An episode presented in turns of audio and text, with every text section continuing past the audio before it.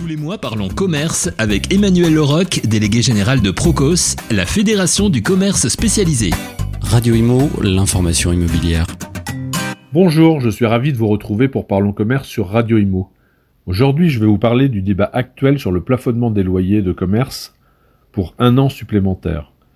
Vous le savez, l'an passé, le Parlement avait décidé de plafonner à 3,5% maximum l'évolution de l'indexation des loyers commerciaux pour les TPE et PME pendant un an. En même temps, il l'avait fait pour les logements. Une démarche qui visait d'une part à limiter la hausse des loyers qui pèse beaucoup pour le pouvoir d'achat des ménages et d'autre part à protéger les entreprises de commerce de petite taille pour réduire les risques des défaillances. À l'époque, le gouvernement n'avait pas voulu couvrir toutes les entreprises de commerce par cette mesure en arguant que cela paraissait évident pour lui. Les bailleurs des entreprises de taille intermédiaire et grande entreprise agiraient naturellement en faveur de leurs locataires pour limiter les risques de défaillance et de fermeture de magasins dans une démarche de gré à gré. Je ne reviendrai pas longuement sur ce point.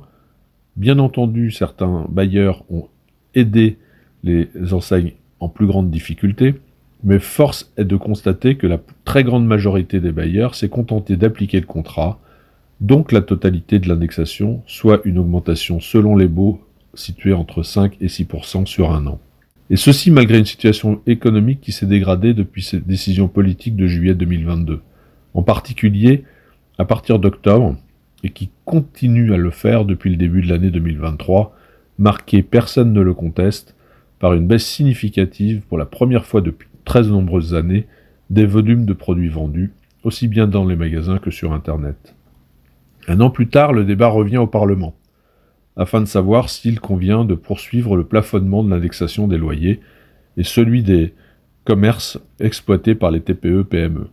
Personne ne le conteste, bien évidemment, puisque la situation du pouvoir d'achat a continué à se dégrader à cause de l'augmentation des prix alimentaires et des dépenses du quotidien. Personne ne conteste non plus que la situation des commerçants est plus compliquée que l'an passé. C'est simple à comprendre pour tous, l'inflation calculée sur un an par l'INSEE est d'environ 6%.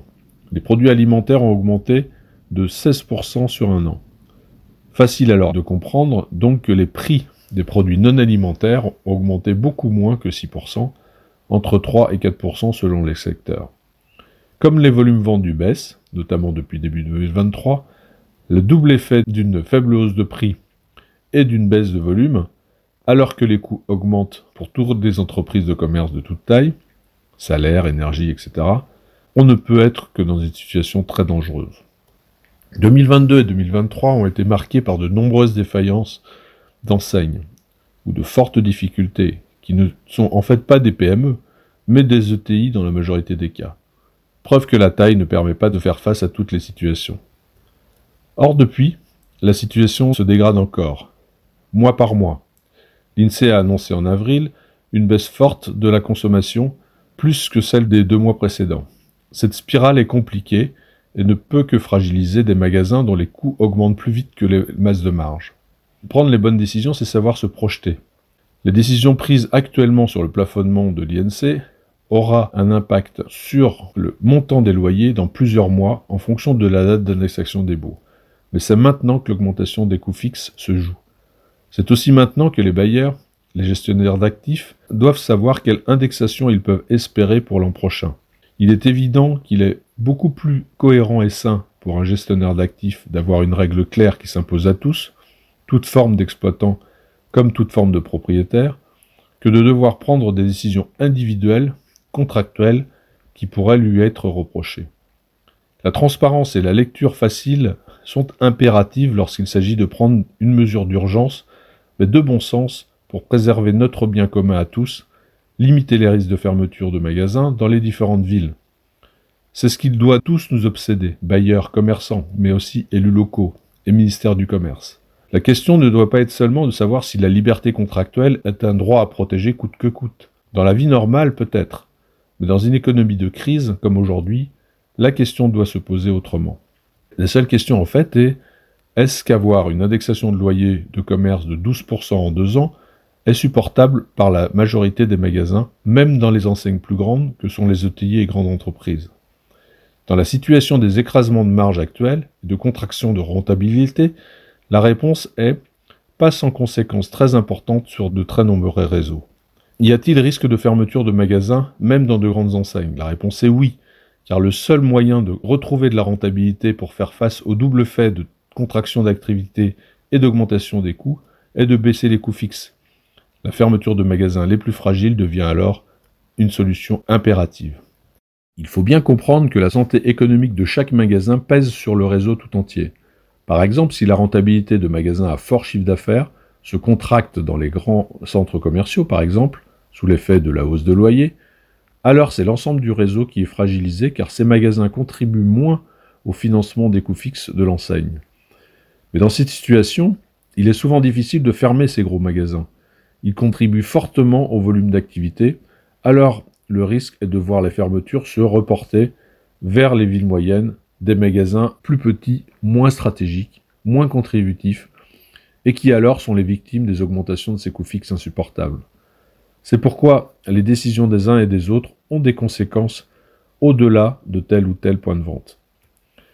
100 présidents et directeurs généraux viennent de signer une lettre ouverte. Ils représentent 150 enseignes de toute taille, de tout secteur du commerce, cinéma et restaurant, et en appel aux parlementaires. 15 fédérations du commerce ont fait la même chose avec un communiqué presse pour en appeler au gouvernement, députés et sénateurs. Aujourd'hui, la situation globale mérite une décision exceptionnelle pour plafonner l'ILC pour tous. Personne ne demande de supprimer l'indexation, mais seulement de la limiter à 3,5% sur un an de plus. C'est une mesure à la fois proportionnée, compte tenu des risques de difficulté qu'entraînerait une indexation à 100%, c'est une mesure équitable, puisqu'elle toucherait à la fois toutes les tailles d'acteurs, mais aussi de bailleurs. C'est une mesure provisoires, donc qui n'auront aucunement l'application d'un contrat de bail qui dure 9 à 12 ans la plupart du temps. Il n'est pas aujourd'hui suffisant, aussi bien pour les bailleurs que pour le gouvernement, de s'occuper des seules entreprises qui sont en grande difficulté.